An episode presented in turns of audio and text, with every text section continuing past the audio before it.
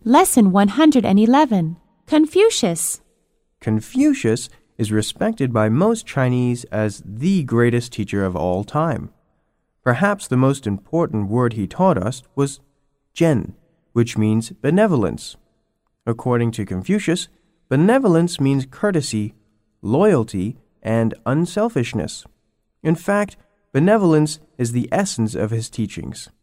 Every teacher should, therefore, follow in his footsteps and emphasize benevolence when teaching.